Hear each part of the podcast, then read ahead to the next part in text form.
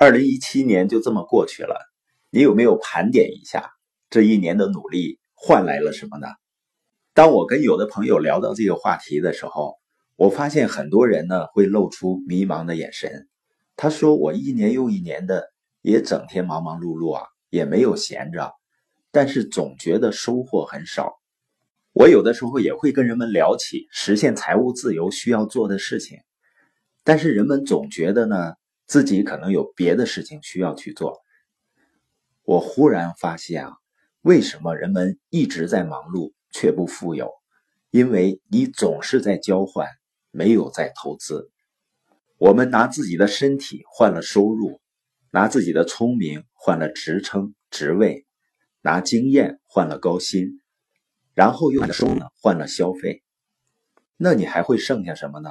你换来的消费都已经过时了的，不管是电视还是汽车还是手机，我们把最宝贵的时间，最终呢都换成了商品，那些一直在贬值的商品，人们为什么如此热衷于交换呢？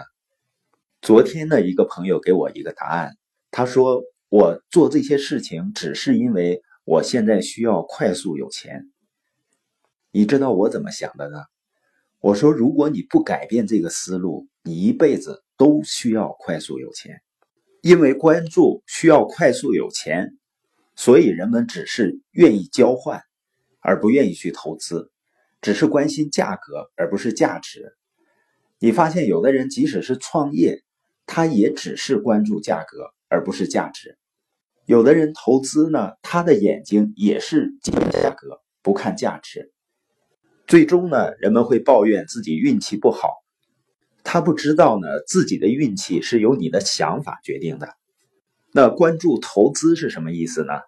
我会去做那些重要但是不紧急的事情，比如成长，比如持续的价值输出，积累自己的人脉，投资在自己的大脑里面。投资在人际关系里，投资在团队的建立上，这是那些急于交换的人无法理解也不愿意去做的事情。所以呢，不要过着一辈子只是在交换的人生，要去投资。